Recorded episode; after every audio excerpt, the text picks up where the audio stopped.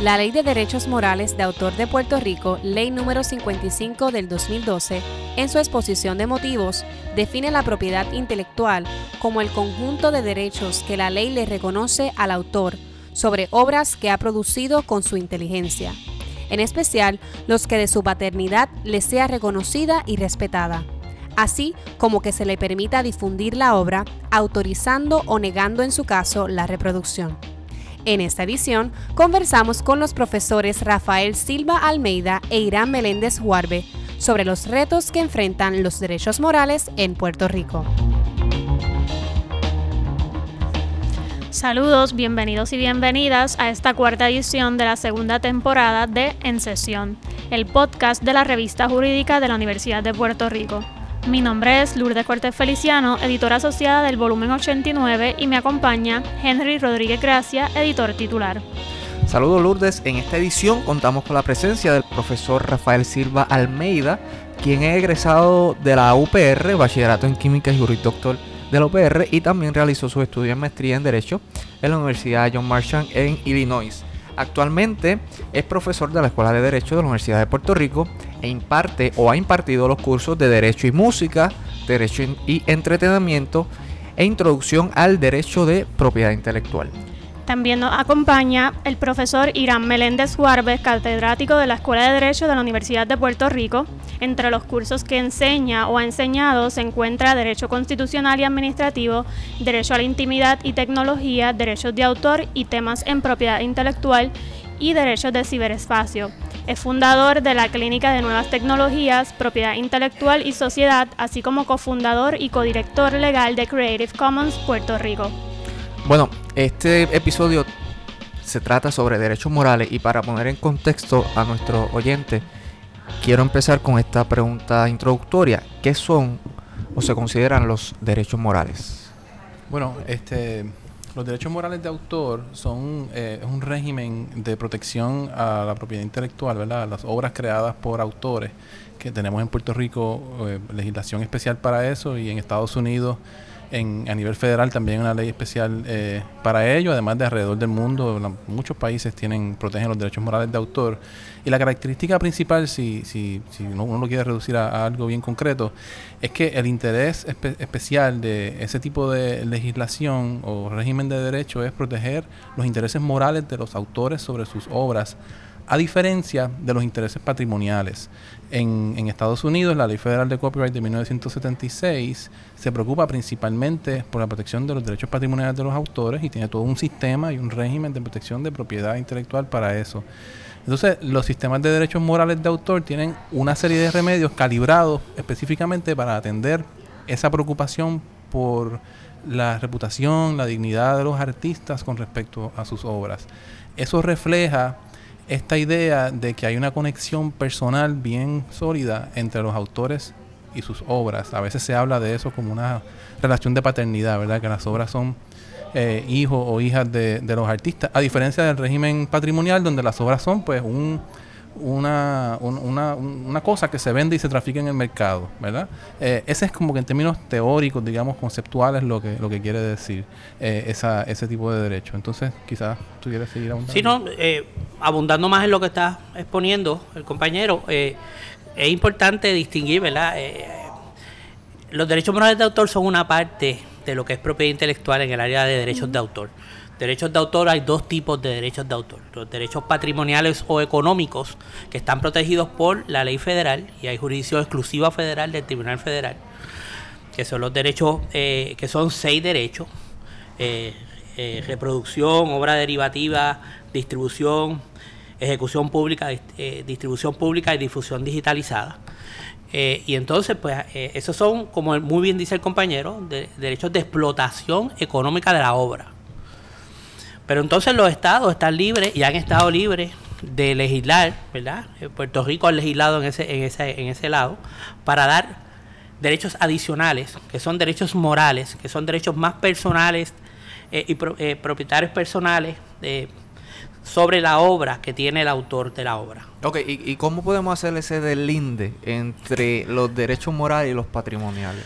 ¿Cómo se puede identificar ese, esa bueno, frontera? Yo, déjame decir algo antes de... Eh, hay uno, hay una... El, eh, el, profesor mencionó una lista de derechos patrimoniales que, que, que, reconoce la ley federal y otra lista de derechos que también comprende la ley morales de autor, pero a mí, me, a mí siempre me gusta decir que los derechos, ¿verdad? Los derechos patrimoniales protegen al bolsillo del autor, los derechos morales protegen su corazón, ¿verdad? Okay. Esa, esa, idea Muy es, bien. Esa idea nos, nos, ayuda como a ubicarnos un poco. Totalmente de acuerdo. Ahora, eh, y, pues, y el Tribunal Supremo de Puerto Rico, en una serie de casos, siempre ha mantenido esa distinción lo más clara, o sea, ha tratado de mantener esa distinción lo más clara posible al enfatizar el tipo de intereses que los derechos morales protegen y los federales también. A mí siempre esa distinción me ha parecido como resbaladiza realmente, porque dentro del régimen eh, patrimonial federal, los autores que son protegidos por la ley federal de copyright también tienen sentimientos, ¿verdad? O sea, sí. y, y, y, y, tú que has llevado, bueno, tienes, representas a, a personas, eh, su, sus reclamos bajo la ley federal están mezclados con reclamos de índole personal también. Casi todo el tiempo. Por eso. Entonces, cuando uno mira la ley de derechos morales de autor de Puerto Rico, hay elementos que apuntan a la cuestión patrimonial también. Por ejemplo, los derechos, los remedios que la ley de Puerto Rico ofrece en daños estatutarios, lo que se conocen como remedios estatutarios, uh -huh. que son unos remedios como que establecidos en la ley y son elevados, eh, solamente están disponibles cuando el infractor, el usuario de la obra sin permiso, lo hace para fines comerciales. Es algo así, ¿verdad? Como cuando la obra, cuando, cuando la infracción ocurre para fines comerciales o explotación comercial, eh, están disponibles estos remedios en particular. Este es un reconocimiento en la ley de derechos morales nuestra, por ejemplo, de que hay una dimensión comercial en la explotación de la obra. ¿ves? No, no habría, no habría eh, remedios extra o adicionales por, por el uso eh, eh, comercial si no se reconociera eso en nuestra, en, la, en nuestra legislación. Y así hay otros ejemplos, o sea que y la, y la, la mezcla, hay realmente es una mezcla de, de intereses cuando la gente reclama derechos eh, de autor, tanto morales como, como personales. Pero la ficción entre lo, lo moral y lo personal, eh, lo, lo, económico y lo, y lo moral siempre está como que presente en los okay. tribunales. Añadiendo a lo que el compañero dice, estoy totalmente de acuerdo. uno, y para contestar la pregunta, se separan los dos, los, los dos tipos de derechos porque uno está cubierto por la legislación federal, el Copyright Act 17 USC, sección 101 y siguiente, sección 106 específicamente, establece cuáles son estos seis derechos. Y en segunda instancia tenemos nuestra ley 55 del 2012, que es la ley de derechos morales de autor de Puerto Rico, que entonces provee estos cuatro derechos particulares. Ese en cuanto a la separación, pero coincido con el compañero, muchas veces todo esto se junta. Por ejemplo, este derecho, este derecho de integridad que protege la ley moral muchas veces se interactúa y se confunde con, con, el de obra derivativa, que es un uno comercial, y por lo regular, cuando hay una violación de uno, hay una violación del otro. Por eso, y, por y, eso y, es, es la que, misma acción. Por eso es que agradezco, y quizás hay que explicar bien, porque no hemos uh -huh. hecho todavía los derechos de integridad y demás, pero no voy a, no puedo perder la oportunidad para decir. por eso es que yo pienso que la dicotomía entre los derechos morales y los patrimoniales realmente es algo que se ha sobreenfatizado por el tribunal para poder preservar para proteger el derecho moral de autor de Puerto Rico de un problema de preemption, de campo ah, ocupado. Okay. Okay. Este, uh -huh. De modo que, porque una vez uno empieza a hurgar un poquito, y, y, y me, me, me, agrada que lo, que lo señales, uh -huh. te das cuenta de que la violación de los derechos morales y los patrimoniales es una cosa, es una misma cosa, una y la uh -huh. otra. Entonces, eh, uh -huh. si reconoces eso, entonces te das cuenta de que hay un problema de preemption que hasta ahora hemos, nos hemos mantenido como que tratando de se separar las dos cosas sin... sin y, y, realmente el derecho moral de autor de Puerto Rico, a pesar de lo que ha dicho el Tribunal Supremo de Puerto Rico, yo he sostenido por años, está expuesto a un problema de, a un, a un problema de campo ocupado que, uh -huh. que, que pronto y, llegará. ¿Y cuándo se infringe los derechos morales o patrimoniales de, de un artista, profesor Silva? ¿Cuándo, ¿Cuándo podemos decir que se, que se infringe estos derechos? Bueno, cuando, cuando, bueno, los morales protegidos por la ley local, pues se infringen básicamente cuando se, se ejerce alguno de esos derechos exclusivos que tiene el autor de la obra, se ejercen por un tercero sin permiso del autor de la obra. Cuando alguien más, ¿verdad? Eh, alguien eh, utiliza la obra sin la atribución, sin darle atribución al verdadero autor de la obra, o cuando alguien, un tercero utiliza una obra y daña su integridad, ¿verdad? Pues en, en, ahí hay una violación de derechos, mora, de derechos morales de autor. Hay que enfatizar también, y, desde, y, ya que estamos hablando de los puntos técnicos legales, y hay que tener claro en el aire que esta división eh, de campo eh, federal y los derechos patrimoniales económicos y el campo eh, moral y la ley local se complicó un tanto más en el 1990, cuando en Estados Unidos se pasó una legislación que nosotros conocemos por sus siglas, VARA, pero en verdad es el Visual Artists Right Act. Y este Visual Artists Right Act lo que hizo fue adoptar para la legislación federal eh, y con preemption estos derechos de atribución e integridad, que son derechos morales de autor, los integró a la ley federal, pero solamente los integró para ciertos tipos de trabajo. Y ahí viene la complicación. Para los trabajos que se le llaman trabajos visuales, eso comprende pintura, dibujo, fotografía y escultura. De 200 ejemplares o menos. De, que, que, que sean que sean únicos o sean en series que no puedan ser de mayores de 200 ejemplares. O sea, O una sea, que aquí la- la- las películas, por ejemplo, los videos no, no, entran. no entran. No entran bajo la ley. No entran bajo vara. Vara. Ok. Siguen teniendo protección de derechos morales de autor bajo el ámbito local, pero, pero bajo vara ya todo sería jurisdicción federal. O sea, si tú tienes una pintura en, en- ¿verdad? o tienes una escultura y estás reclamando daño, eh, violación de derechos patrimoniales y violación de derechos morales, todo sería una reclamación bajo el ámbito federal, bajo la ley federal exclusivamente. Ok. Y, y- y- y es importante eso, y quizás una forma de, de ver esto, eh, como, como decía el profesor, hay una serie de derechos que la ley de copyright federal provee, hay una serie de derechos que la ley local provee también. Los más importantes son los derechos de integridad y, y autoría y reconocimiento de autoría, atribución. Este, el de atribución es algo que no está en la ley federal de copyright, ¿verdad? La ley eh, patrimonial, eso no existe.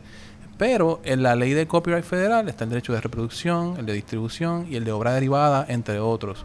En la medida en que el derecho de integridad bajo la ley local, el derecho de integridad es exigir que se mantenga la integridad de la obra, es decir, que no la mutilen, no la alteren, eh, etcétera.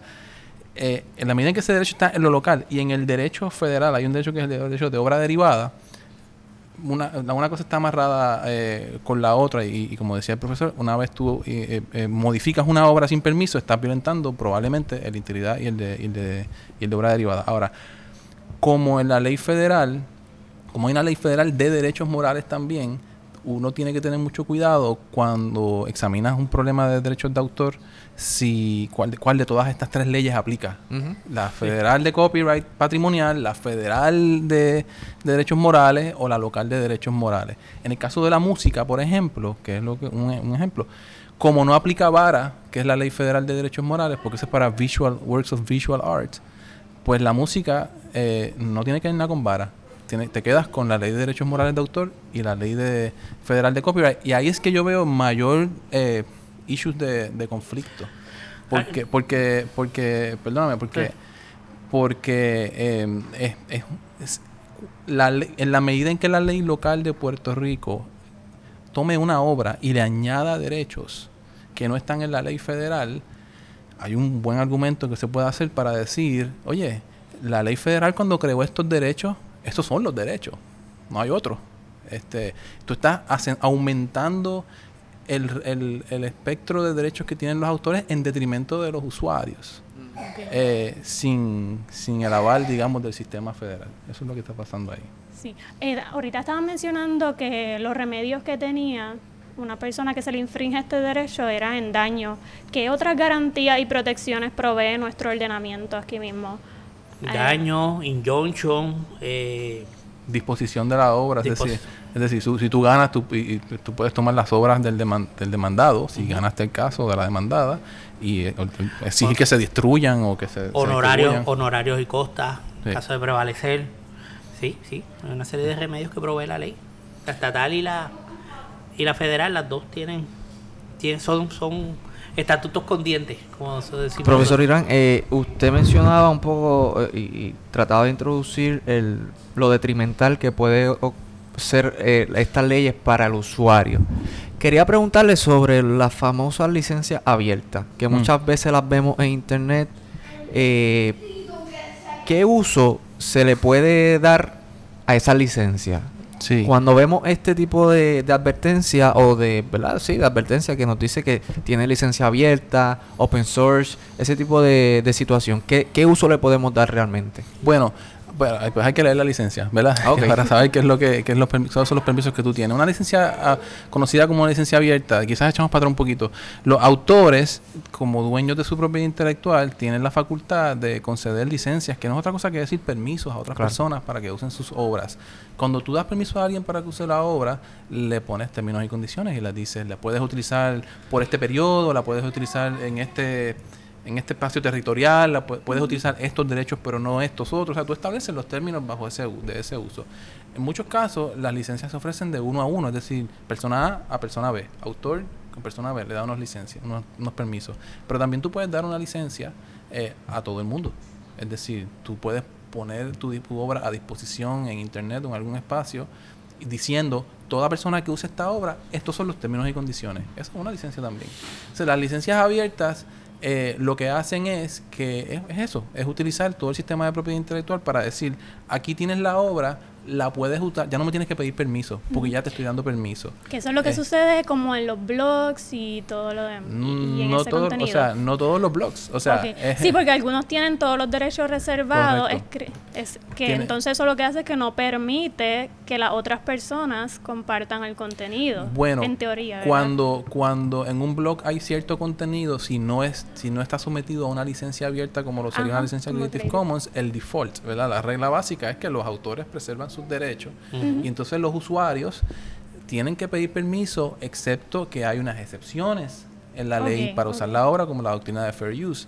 Y si tú estás usando, ya, pero eso es algo técnico que no me voy a meter aquí, pero lo que quiero decir es que si tú estás usando una, una- un texto que encontraste o imágenes y cosas que encontraste en internet, en algún blog, eh, y eso constituye fair use, pues lo puedes usar para esos fines. Yo, yo, yo quiero dar una nota de cautela y ejercer cautela. Yo estoy en la litigación y digo mucho en esta área de, de derechos de autor, tanto como demandante como demandado. Y me he encontrado a veces, eh, usted cuando usted encuentra una licencia para utilización de una pieza, asegúrese que el autor fue el que dio ese autor- esa autorización. He visto que gente ha posteado, o terceros han posteado, ¿verdad? En internet un trabajo y han dicho que tiene licencia, pero esa licencia no proviene del autor correctamente de la obra. Por tanto, esa licencia es totalmente inválida. Por tanto, yo siempre, como nota de cuidado para en asesoramiento a personas que quieren utilizar un- alguna pieza, alguna obra o a- algún texto de alguien más, yo les recomiendo vayan y contacten al autor. Profesor, Claro, y- al mismo. ah, ah, no, bueno, pero Eh, que- en, en una nota de, de- sí. Pero, pero sí quiero decir, por ejemplo, eh, volviendo al tema de la licencia abierta, sí hay millones de obras que los autores y las autoras han puesto a disposición bajo licencias abiertas Creative Commons. Entonces, hay unos sitios eh, donde los autores en efecto afirmativamente colocan sus obras y son bastante seguros en evitar ese problema. Ah. Por ejemplo, si uno va a creativecommons.org, ellos tienen uno- unos repositorios allí de, de imágenes, videos, ese tipo de cosas. Recientemente, estoy tratando de pensar si fue el Smithsonian o, o- o el, el Library of Congress, eh, acaba de salir una colección de millones de imágenes bajo licencia Creative Commons. eh, en lo que se conoce como una licencia cero, es decir, que no tiene, no tiene ningún tipo de derecho, la- el public domain. Eh, No hay nada subordinado ahí. Y entonces, y entonces, pero que hay unos sitios más confi- confiables, es lo que quiero decir. Eso yo, yo, yo tuve un problema específico con un fotógrafo, eh, cliente mío de hace muchos años, que una foto de él fue cayó en un repositorio de eso, que algún tercero la puso allí Sí, sí. y de ahí fue reproducida eh, a gusto y gana por otras personas y él nunca dio sí. licencia, nunca permiso, como cuestión de hecho, se gana la vida vendiendo fotos, vendiendo postales de su fotografía, ese tipo de cosas, ¿sabes? Por supuesto, pues, hay- hay- esas cosas ocurren y pueden ocurrir. A la Sí. misma vez, hay un, a, a la misma vez, eh, hay bueno, millones de usuarios de obras de esta naturaleza. no, sí, hay otros que sí, yo entiendo. A, a pero- eso, a eso quería ir un poco. Si yo veo un producto, vamos a poner este supuesto. Yo tengo un podcast y eh, veo un jingle en internet que me gustó. Y lo incorporo a mi, a mi edición. ¿Qué yo tengo que hacer? Tengo que dar atribución, tengo que ver si eh, en realidad yo tengo una licencia abierta para usarlo. Tienes que ¿Qué- pedir permiso, ese es, el, ese es el, ese es el- El primer punto, Pero sí. ante, ante, pedir perdón y después pedir claro, permiso. pero Pedir ante, permiso. ante un mundo con internet, a veces un poquito... No, no, no. Primero en- sería entonces lo de verificar si tiene la licencia, ¿verdad? De Creative Sí. Commons. y Por todo. ejemplo, yo, yo por ejemplo, yo tengo, yo tengo un podcast, que es el podcast de, de- de Derecho al Derecho, Pensando el Derecho, y la canción que utilizamos en la introducción eh, la, conse- la conseguí en un repositorio, eh, creo que era CC Mixter, una canción de trasfondo y no sé qué, y dice esencialmente la licencia, dice, tú puedes tomar esta obra siempre y cuando atribuyas al autor que esa es su obra y le tengas un link de dónde es que vino. Primer paso, ver la licencia. Yo vi la licencia, sé cuál es, y en el, A y en el, y en el uso, en el, en el- cada episodio del podcast hay una línea en, en la página de internet que dice este podcast utiliza la canción tal y más cual de tal autor y la encuentra Que aquí. ese, es, ese es el derecho de atribución. Él respeta el derecho de atribución del autor de la obra, que ese es uno de los derechos fundamentales bajo la ley de derechos morales de autor. Sí. Nuevamente, pedir permiso. Hoy en día pedir permiso es mucho más sencillo porque con correo electrónico uno puede enviar el permiso y lo puede recibir por escrito. La autorización, uno lo guarda, lo, lo archiva, Claro. lo imprime, lo guarda. O sea, uno se, se vaquea, pero el permiso siempre es importante. En cuanto a música, bien, eh, hoy en día, mire, existe, existe una compañía que se llama Harry Fox. El Licensing Agency es la compañía más grande que existe en el planeta de licenciamiento de música. Ellos dominan y pueden controlan un, yo te diría entre 70 y 80% de toda la música. Y están autorizados para dar licencia. Cuando usted necesite utilizar, sacar licencia, tengo de amigo el, el director de la, de la Orquesta Filarmónica de Puerto Rico, un compañero de la Escuela de Derecho, y me vino con la preocupación, quiero montar esta, este show con todos los temas estas de las diferentes películas. ¿Cómo yo hago eso? Harry Fox. Me llamó a la hora. Tengo todas las licencias. Gracias. Es como un, un- Gracias. gestoría. Es, es un tipo de gestoría, pero ellos tienen los contactos, ellos están, Claro. tienen los contratos, ellos están autorizados por los autores de todas esas piezas a poder licenciar las mismas para antes, a cobrar regalías. Ellos cobran un fee de lo que cobran, pero todas las licencias te vienen, te vienen por internet, no te toma mucho tiempo y, puede, y, y baja en ley. O sea, Con eso en mente y la palabra plagio también en mente. Quisiera plantear una pregunta un poco existencial y de debate y es, ¿lo original existe? ¿Podemos llamar algo como lo original o siempre vamos a estar influenciados por otra pieza artística que vi? ¿Por la subjetividad o subjetividad del, del mundo en que vivimos? ah, Sí, bueno, este, vamos a ver. es una eh, pregunta casi filosófica. Bueno, Claro, claro. Pero, pero yo, yo la abordaría de esta manera, ¿verdad? Sí. Eh, eh, no, no podemos negar dos cosas. No podemos negar dos cosas. Una, eh, somos seres sociales, vivimos en un contexto cultural y todo lo que hacemos tiene alguna relación con el entorno en el que vivimos, lo cual incluye las influencias musicales, artísticas y todo eso. Una cosa que hay que admitir. Otra cosa que hay que admitir, que aun cuando eso es así, la gente también tiene creatividad e innovación y contribuyen algo al, al, al saber y al conocimiento.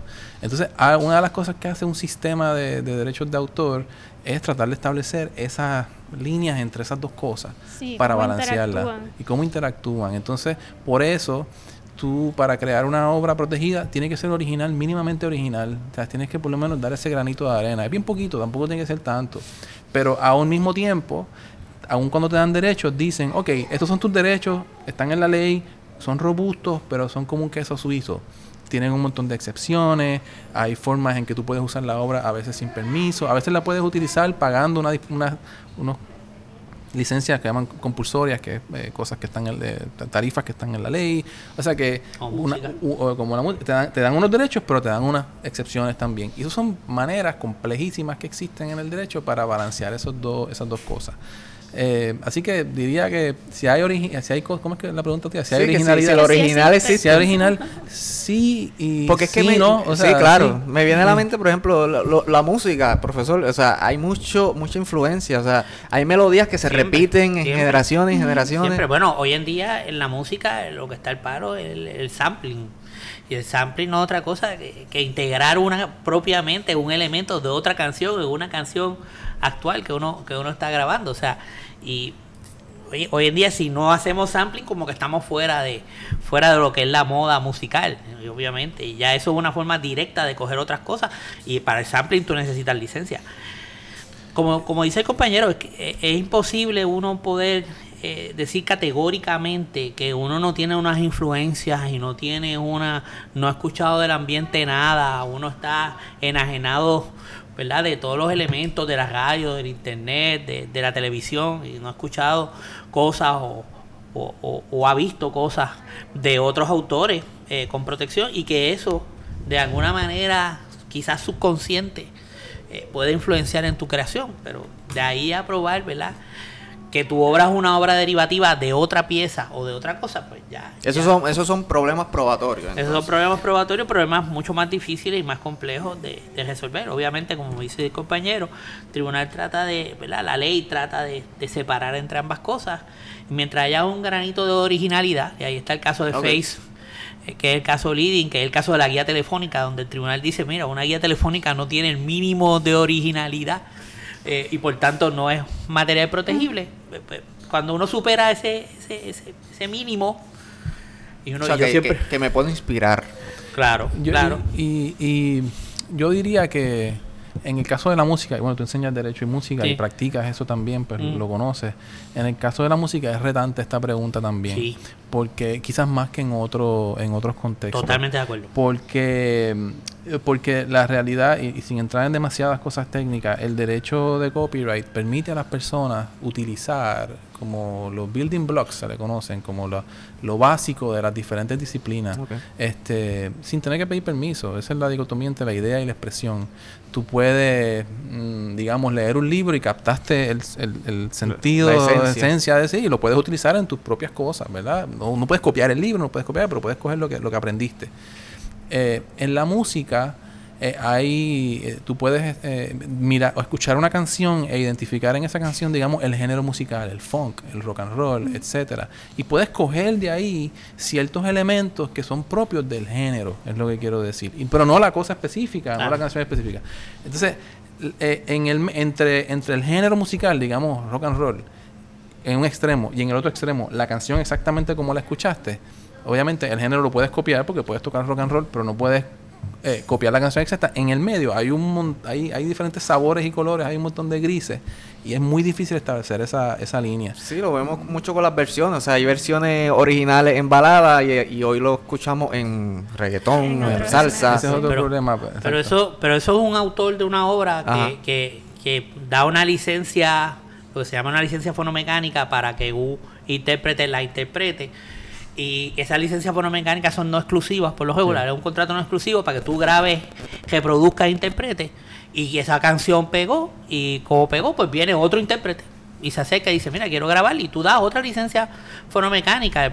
Para mí, el mejor ejemplo es A Puro Dolor de, de, ¿verdad? De, de Omar Alfano, eh, cliente y muy buen amigo, que escribió esa canción y tuvo la dicha que se la grabaron en balada y en salsa y después en merengue y después en vallenato, en, en, bachata, en todos los géneros habido y por haber, lo grabaron por lo menos siete o ocho artistas diferentes. Pero hay un caso, hay un caso famoso, famoso no, es reciente, pero que se, ha dado a conocer que es la canción de, la canción de, Robin Thicke y, y, ay Dios, ¿cómo es que se llama?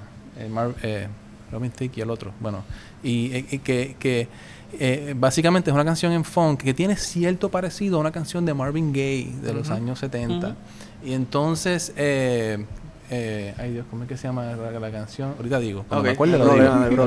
Después se lo digo y la ponen, ponen un cantito que es for este, y la y, bueno, un tribunal encontró que hubo una violación de, derechos de autor, a pesar de que pues los parecidos son como una apropiación de, del estilo musical.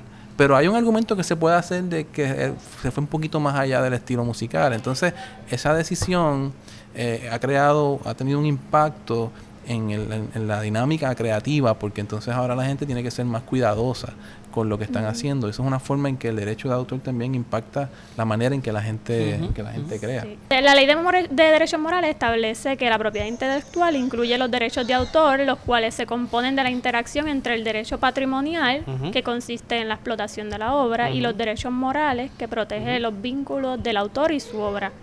¿Cómo distinguimos esto? Bueno, existen los derechos que establece la ley federal, que son los de explotación de la obra, reproducción, obra derivativa, distribución, ejecución pública, exhibición pública y difusión digitalizada. Y entonces están los derechos morales de autor, que son los que provee el, estatuto local. Eh, ¿Verdad? son eh, integridad eh, atribución, eh, retracto y acceso, que va de es un derecho novel en la esfera puertorriqueña. ¿Cuál? ¿El acceso? El acceso, el derecho de acceso. Eso no existía bajo la ley anterior, la ley 88. ¿En qué consiste? Era del 88. Eh, básicamente. Bueno, el acceso que tiene eh, cuando tú haces una obra creativa eh, y tú, por ejemplo, eh, vendes la posición física de la pieza, mm. pues tú tienes un derecho a tu poder pedir al, al que tiene la posición física de la, de la pieza que te dé acceso a la pieza. Es como un derecho accesorio. Yo lo veo como un derecho accesorio a los otros tú tienes una, una vez tú, una de las características del derecho moral es que típicamente tú pues, puedes vender la obra a la ajena, otra persona tiene la obra eh, y puedes hasta ceder tus derechos patrimoniales, pero tú puedes preservar tus derechos morales, que es evitar la, alteración y ese tipo de cosas. Entonces, si la obra está en la sala de la casa de alguien, pues tú puedes exigir, yo quiero ver que mi obra está cuidada, ese tipo de cosas. Este, Los derechos morales entonces... Oye, yo le quiero sacar una foto o que quiero ver cómo está hecha para yo después hacer una serigrafía. O sea, la, la sesión de derechos de autor no es común, es bien raro en el mercado de la, de la, de la obra pictórica, por ejemplo. Es bien, bien, bien raro. Eh, por lo regular, tú lo, los pintores lo que hacen es venden la posesión física de una pieza y that's it. Y los derechos morales siguen ahí. Y los derechos morales siguen ahí, los derechos patrimoniales, siguen Tú tienes que ser, la, la, venta de un objeto físico que tiene una obra no representa una transferencia de los derechos, de, autor. lo, que, sí se da una licencia implícita en obras artísticas pictóricas, por ejemplo, o esculturales, para, para que el propietario de la obra física pueda exhibir la obra públicamente. O sea, ese, ese derecho de exhibición pública, pues obviamente tú estás dando una licencia con, la obra porque yo, yo compro un cuadro, pero es para colgarlo en una pared, ya sea en mi oficina, ya sea en un sitio público, ya sea en mi casa. Al caso de los murales, eh, por ejemplo, cuando tú pintas un mural, estás creando una obra, fijándole un medio tangible de expresión, y al tratarse de un ejemplar único, que menos, un ejemplar único de menos de 200 aplicaría vara. Eh, hay una jurisprudencia que dice que para que los derechos de vara se activen y nazcan, tú tienes que tener permiso donde pinta. Eso, eso, bueno, para evitar esta situación. La licitud, claro. Porque, claro. si pintas en una pared que no, que no es tuya, no tienes permiso, y la persona dice, bueno, esto no aquí, lo pintan por encima, pues entonces. No tienes derecho sería, sería un poco un sinsentido que, que una persona que pinta en una pared sobre la cual no tiene ningún derecho, la pared, eh, de momento tenga un control sobre lo que va a pasar en una pared que no es suya y que no tiene permiso, ¿verdad? Así que, eh, pues cuando se pinta un mural, nacen derechos de autor bajo la ley Vara, eh, si es un ejemplar único, y también nacen derechos de autor bajo la ley federal. Eh, así que así que entonces esos dos regímenes están ahí como que eh, coexistiendo en el mismo momento. Así que en concreto, por ejemplo, una canción obviamente puede tener más de un titular. El compositor, hay algo del compositor, hay algo del cantante, eh, hay algo, puede haber algo de la, de la casa que lo, que lo comercializa. Bueno, en música hay dos derechos de autor separados y eso es importante tenerlos en mente. Uno, hay un derecho de autor sobre la, canción per se, música y lírica. Pueden haber coautores, hay gente que escribe eh, que no, no puede escribir la música y la lírica, hay gente que escribe más que la lírica, hay gente que escribe la música. El John es quizás el mejor ejemplo, él, solamente es pianista. El John tiene un compañero, eh, eh, que es hábil con la parte lírica, él le entrega lírica y el Toñón le hace la música, por tanto hay una coautoría. Pero lo que es la canción per se tiene un derecho de autor, copyright. Pero sin embargo, cuando tú llevas eso a estudio y lo grabas, las grabaciones de sonido desde 1972 por ley federal, desde antes del 72 por leyes estatales, tiene una protección diferente. La, grabación, el sound recording, mm. se le llama el production copyright, está marcado con una P en vez de la C en el círculo. Y entonces, por las grabaciones de sonido, los CD o una grabación de sonido que también se difunde digitalmente, tiene esas dos protecciones. Ese, ese production copyright le, le corresponde, se supone que le corresponde al productor de la obra, que está en el estudio, el que está dirigiendo los, los, los, tiros, el que está diciendo súbeme ese volumen, dale más brillo, córtate aquí, córtate allá, ese que está a las 2 de la mañana dando instrucciones a un estudio de grabación. Pero muchas veces las disqueras contratan a ese individuo y en ese contrato de, de, producción hay un Word for Hire y todos los derechos de autor sobre esa obra, sobre esa grabación, lo que en la música se llama los master recording, y por eso le da énfasis siempre en la música de las grabaciones maestras o master recording, porque tienen ese derecho autoral y eso por lo regular lo, que tenía antes, antes más que ahora, los que tenían las disqueras. En el ámbito de las obras artísticas, como los murales, los derechos de autor enfrentan grandes retos. En el 2018, la sucesión del renombrado pintor puertorriqueño José Antonio Torres Martino demandó a una escuela privada quien cubrió con pinturas gris todo un mural dedicado al poema El Río Grande Loíza, de la poetisa puertorriqueña Julia de Burgos. El histórico mural fue pintado en el 1966 por Torres Martino, quien fuera uno de los fundadores del Centro de Arte puertorriqueño. La demanda interpuesta por la sucesión del pintor explica que la escuela indicó que una vez trascendió la noticia sobre la mutilación del mural, contrataron a un profesional para que restaurara el mismo y habían tomado los pasos necesarios para protegerlo. Sin embargo, el director del Instituto de Cultura Puertorriqueña, Carlos Ruiz Cortés, les indicó que tras haber enviado una carta a la institución para conocer sobre los detalles y acceder al mural, se le había negado el acceso y la información sobre el restaurador. La sucesión solicitó daños compensatorios de 100 mil dólares por la destrucción y mutilación del mural, los daños causados por la violación de los derechos morales y económicos, por no menos de 300 mil dólares y 300 mil dólares por costas y honorarios de abogado. Eh, me llama la atención que una causa de acción como esta, partiendo de la premisa de los daños morales, sea interpuesta por los continuadores jurídicos, es decir, la sucesión del autor. Esto, ¿cómo, cómo procede en, derecho? ¿Es posible que un sucesor, un heredero, eh, interponga por daños morales una demanda? Los derechos de autor, tanto los patrimoniales y económicos como los derechos morales, eh, tienen una extensión de 70 años luego de la muerte del autor. Por tanto, son heredables. O sea, después de los 70 años, la sucesión puede controlar estos derechos por 70 años más. Sí, y en ese sentido, pues, pues, mm. pues después de la muerte del autor, son los, es la sucesión la que controla esa, esa, esa realidad. Este, eso es un caso, eso es un caso que, que o sea, es interesante porque en Puerto Rico eh, eh, pues sí hemos tenido una tradición de, digamos, de, de obra de arte público, ¿verdad? Eh, y, y, de hecho, al menos uno de los casos más importantes del Tribunal Supremo de Puerto Rico, que es el caso de Osorio, eh, tiene que ver con un mural también. ¿Tú recuerdas ese caso? Sí. el caso de, la, Cruz. en que... De residenciales públicos. Ajá, murales en, en, propiedad pública, ¿verdad? que ves comisionados por el Estado y que eventualmente el Estado quería restaurar ese mural, ¿verdad? Para mantener su eh, para mantenerlo limpio y es un caso que llega al Supremo ante una reclamación del artista de que el artista es el que quiere darle mantenimiento a la obra para mantener su integridad Así que los murales en propiedad pública siempre hay una larga tradición de eso en Puerto Rico y hay una larga tradición también de, de conflicto y de, controversia porque los artistas quieren mantener esa, esa, ese control sobre, sobre su obra. En ese caso, precisamente, el tribunal reconoció que en efecto, sí, el artista tenía ese derecho, sujeto a que tampoco pueda hacer, pueda hacer este, demandas irrazonables. ¿Cuál derecho? El derecho de exigir que sea el artista quien eh, repare o mantenga eh, la obra en, su, en un buen estado. Integridad. para mantener la integridad. Pero, pero eh, es importante que es algo que el Tribunal Supremo mencionó en ese caso y no le ha dado seguimiento nunca más después de eso, que los derechos morales están sometidos también a una doctrina de abuso del derecho. Es que quiere decir que en ese caso en particular, el tribunal lo dice, quiere decir, mira, tú puedes exigir esto, pero tampoco puedes hacer demandas irrazonables. O sea, porque tienes este derecho, no puedes decirle al, al Estado, bueno, pues ahora me tienes que pagar un millón de pesos por, por retocar. Este, y eso no se ha tampoco litigado mucho. No, y habla también e, ese caso de, ¿verdad?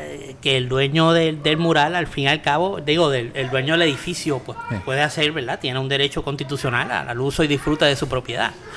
E, ese caso es bien interesante porque ese caso lo decide Trias Monge, eh, nuestro defensor del derecho eh, puertorriqueño. Y, y Trias Monge hace una, en ese caso y otro, otros casos posteriores, hace, eh, un análisis del derecho vigente, derecho moral, y trae a la atención de que todavía si continúa viva para ese momento, porque eso es pre, antes del año 1988, donde se aprueba nuestra primera ley de derechos morales de autor. Eh, y hace viva y, mantiene viva una legislación eh, española estaba en efecto antes de la llegada de los norteamericanos a Puerto Rico.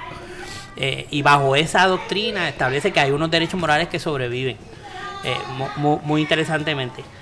Por otro lado, es importante señalar, quisiera, ¿verdad?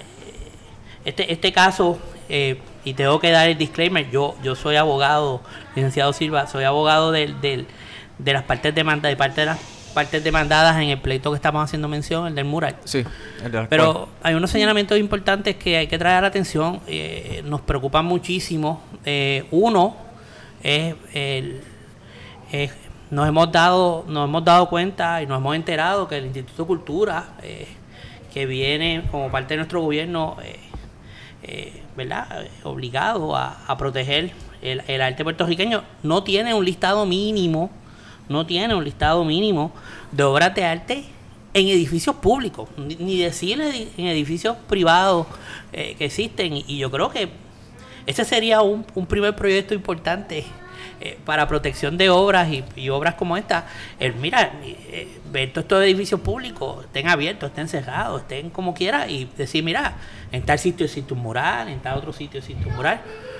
Porque parte del problema en este caso es que este caso se origina con un, con un contrato de alquiler del propietario del edificio que curiosamente los propietarios de, la, de esas escuelas ya cerradas vienen a ser el Departamento de Transportación de Obras Públicas. Eh, y hay un contrato de arrendamiento con el Departamento de Transportación y Obras Públicas que arrienda a mi cliente para abrir esta escuela. Y en ningún sitio del contrato aparece una referencia, mira, allí en tal sitio, en tal pared, hay un mural. Algo que yo creo que debería ser estándar en todo tipo de contrato de esa naturaleza para proteger si queremos, ¿verdad?, proteger ese tipo de obras y piezas, pues hacer una referencia que hay un mural y hay que tener un cierto cuidado, pues entiendo que mis clientes hubieran tomado las providencias necesarias. Tal vez sea una pregunta eh, incómoda y, y, esa no es mi intención, pero con esto, con este ejemplo de pintar un mural sin el permiso del artista, ¿se infringe algún tipo de derecho moral? Déjame, déjame intervenir aquí y también así tampoco tienes que opinar sobre el caso que estás manejando. Este, hay un caso que la, decisión del segundo circuito bajó hace apenas, yo diría que una semana o dos, que es el caso de Five Points eh, en Nueva York. Five Points es un era un sitio unos edificios abandonados que el dueño de ese terreno, un especulador, eh, mantenía el terreno allí con, las, con los edificios allí eh, y no estaba haciendo nada económicamente viable con eso, esperando a que, a que pudiese ser un desarrollo económico eh, más, más, productivo para, para, él. Así que eh, mientras, mientras ese terreno estaba y esos edificios estaban allí sin utilizarse, él dio permiso para que un grupo de grafiteros pintaran en, en esos edificios. Entonces se pueden imaginar, eso se convirtió como en la meca del graffiti en Nueva York. Y ellos fueron, entonces es importante que lo hacían con permiso, porque al hacerlo con permiso y fijar la obra, pues se activaba VARA y los derechos de, de VARA, del Visual Artists Rights Act. Es, eh, en algún momento el dueño del, del, del, del, sitio se da cuenta que ya el, el, valor permitía un desarrollo residencial y ese tipo de cosas y decidió, un buen día, decidió pintar todo de blanco. Entonces, hay una, eso, hay una disposición en VARA. VARA da ciertos derechos de atribución, integridad, pero también provee para un, remedio contra la destrucción de la obra. En el caso de obras, lo que se conoce como Works of Recognized Stature, obras de arte reconocidas. La destrucción es interesante porque un artista puede, un artista puede tener un reclamo de Editan cuando. editan editan esto. Mamá. No, hay problema. este, eh. Un artista puede. La, la, la protección contra la destrucción de la obra es interesante porque un artista eh, tiene un derecho reconocido contra la mutilación. La mutilación es un tipo de alteración que más visiblemente tú puedes decir que afecta la reputación del artista, porque hay una obra por ahí en el mundo que está alterada y por lo tanto el artista dice, contra, eso no es mi obra, eso afecta mi reputación y mi dignidad. La destrucción, sin embargo, pues la obra ya no está flotando por ahí. Eh, así que hay un argumento que puede sugerirse, ¿verdad? Que con la destrucción se afectan menos los intereses morales de, de los autores. Eh, sin embargo, Vara reconoce derechos contra la destrucción para el caso de obras altamente reconocidas o works of recognized stature, porque el daño con la destrucción puede ser al artista, pero también es a la sociedad. Si es una obra altamente reconocida, su destrucción le priva a la sociedad de ese, de ese trabajo. Entonces, en el caso de Five Points, de este lugar, parte de la historia es que como este sitio se convirtió en la meca del graffiti, eh, la gente iba a ver el lugar, a ver, a ver lo que estaba pasando allí y todo este espectáculo. Era, es una, era una dinámica bien interesante porque los, los como la, forma en que se cultivaba la obra, las obras allí era que la gente iba, pintaba, los, los, otros grafiteros los respetaban por un tiempo, pero después le pintaban por encima. O sea, como es la dinámica, la conversación entre, entre esa gente. Así que la gente iba a ver eso allí. Y un tribunal eh, de, federal en, en, Estados en Nueva York y luego confirmado por el segundo circuito reconoció que esas son obras of, of a recognized stature. Y entonces le concedió remedios a los grafiteros por millones de dólares, 5 millones de pesos, o sea, una cosa, o algo así, una cosa bien, bien alta por, por los daños a, toda, a todas esas obras al, haber sido destruidas, una destrucción al haber sido, este, digamos, pintadas por encima. Así que eso es un caso bien, bien interesante que, que, acaba de salir. Es, interesante el señalamiento de pintar por encima como destrucción. Hay que tomarlo con pinzas porque hay, obras que pueden ser rescatadas. Sí. O sea, la pintura puede ser removida. En ese caso fue así. En ese caso fue así. Y, y, y, si tú rescatas la obra y es rescatable, pues no está destruida. O sea, podemos y, hasta qué punto puede ser rescatada también, ¿no? Pero me, parece interesante el, el hecho de el derecho propietario, por ejemplo, de este señor que tenía los edificios y vis a vis los derechos morales de los grafiteros. O sea, ¿cómo, cómo se, hace ese balance? La, ley tiene una la ley tiene unas disposiciones en la sección 113, si mal no recuerdo, o por ahí. Es sí. 113, ¿verdad? Sí. Que, sí. Que, que tiene un mecanismo para lidiar con eso. Okay. Si la obra está en una estructura física, de modo que remover la estructura de allí eh, puede menoscabar la integridad de la obra, en ciertos casos se le da al dueño de la propiedad la facultad de notificarle al autor y decirle, mira, esto hay que removerlo de aquí por X y Y razón. Y darle una oportunidad. Y le das la oportunidad. Lo quieres removerlo, remueves tú a tu costo. Si no, lo remuevo yo. Y si lo remuevo yo y se destruye, pues eso fue lo que pasó. A mí me parece también que en nuestra sociedad, eh, cuando se hablan de los murales, hay cierta falta de reconocimiento del valor cultural que aportan y las protecciones que tienen. Las obras, cuando son plasmadas, ¿verdad?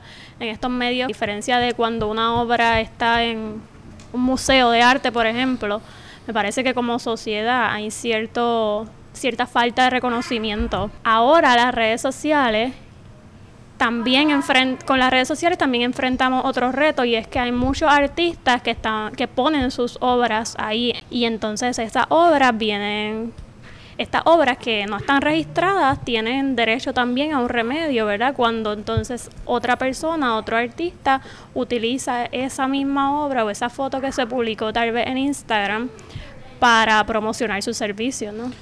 No, ha habido, ha habido, hay unos casos que se han radicado en los tribunales, eh, por lo menos conozco de dos casos. Se está litigando eh, la utilización de un mural en parte de un video musical. O sea, tomado, hay uno específicamente en La Perla, que se tomó un video de un artista con un featuring, un reggaetonero famoso de featuring, y en la parte de atrás eh, se sale plasmado este, este, este mural que no se reconoce quién es el autor nunca, que no sale completo en ningún momento, o sea que tiene una serie de problemas. Por ser un espacio público no tiene que ver. Yo puedo hacer una grabación allí mm. por ser público. Bueno, pero tú puedes hacer una grabación en espacio público, pero si tú estás reproduciendo mm. eh, de alguna forma o manera una pieza que tiene derechos de autor, tú tienes que pedir permiso al autor de esa, obra. Mire, en Puerto Rico, uno de los casos más, más, más curiosos, eh, que yo también trabajé cierta parte de eso, eh, está el, el, Don Pedro y los Pitirres. Ah, Don Pedro Aviso Campo, la obra de Denis Mario Rivera que es una silografía que está puesta ah, allí en la, calle San Sebastián. Y todo el mundo lo cura por hacer cerámica, camiseta, camiseta. Y tú ibas a, la fiesta de San Sebastián, habían 10 artesanos vendiendo piezas, y ibas a Bacardía, habían 15 artesanos más, Claridad, habían 20 artesanos más, y a todo el mundo reproducía esa obra o lo hacía de diferentes formas o maneras, pero nadie le pidió permiso a Denis Mario. Más, usted va allí a la obra y la ve en la pared y tiene un copyright warning enorme, enorme. Una C enorme de Denis Mario Rivera con el año. Eso está debidamente registrado en la oficina de copyright. Nadie pidió permiso hasta que un día Denis Mario Rivera se cansó del, del traqueteo y fue buscó un abogado de copyright y demandaron a Raimundo todo el mundo. Y hoy en día usted no encuentra esas piezas en, en las diferentes ferias. Eso está pasando también. También está pasando eso con las ilustraciones. Que tengo varios artistas en Instagram que han publicado sus obras como para, pues para que las personas las conozcan y las compren utilizándola como un medio de promoción. Y luego están esa misma obra, esa misma ilustración en otras páginas. Déjame, déjame y aunque ellos no tengan registrado esa obra, ellos también tienen unos derechos sobre su, sobre la misma. Este, y, por el hecho de que algo está disponible, accesible, y utilizable, eso no quiere decir que está en el dominio público. Así que si un artista pone su obra en internet, puede haber un argumento de que implícitamente estás dando una licencia para que otra gente le dé share, digamos, en, en, Facebook y cosas así, pero eso no quiere decir que, está, que, estás dando permiso para todo tipo de uso todo el tiempo, ¿verdad? Tú pones una foto que tú tomaste, una, una foto de un cuadro que hiciste, en Facebook, pues otra gente le va a dar share. Eso es lo que tú esperas, que pase, si acaso, pero no, no otro tipo de uso. Lo mismo pasa con, con este tema de los murales y la pintura eh, en el trasfondo de, de, de, videos musicales o de, o, de, o de cosas así. El hecho de que esté por ahí disponible no quiere... Ahora, sí es cierto que tú pones un mural en, en el espacio público, la realidad es que sabes que otra gente va a tomar fotos porque van a pasar por allí y ese tipo de cosas. Si tú pintas tu mural, yo, yo decía ahorita que hay una jurisprudencia que sugiere que si tú pintas tu mural en una pared sin permiso, pues no tienes derechos federales bajo vara, pues quizás eso puede tener algo que, que, ver con, eso. Pero por eso, déjame añadir esta otra cosa para dar, poner una, una, imagen visual en, en, todo esto. Por eso, eh, cuando se hace una película, por ejemplo, la, los productores de la película tienen que conseguir una cosa que se llama un Errors and Omissions Insurance. Es un seguro que usted coge. Porque en una, en una película hay mucha propiedad intelectual que usted utiliza. Canciones para esto, imágenes, esto y lo otro. Y, y, y los, los derechos de, de, de, propia imagen de las personas que aparecen allí. Todas esas derechos usted tiene que tener claramente permisos para cada una de esas cosas, incluyendo el póster que está en la pared, en el, en el, el póster que está en la pared, en el en, el, en, la escena tal y más cual, pues si no tiene derecho para eso, pues puede estar violentando los derechos de otros sobre eso. Entonces la gente, para que vean cuán serio es esto, es lo que quiero decir, la gente tiene que coger un seguro para eso.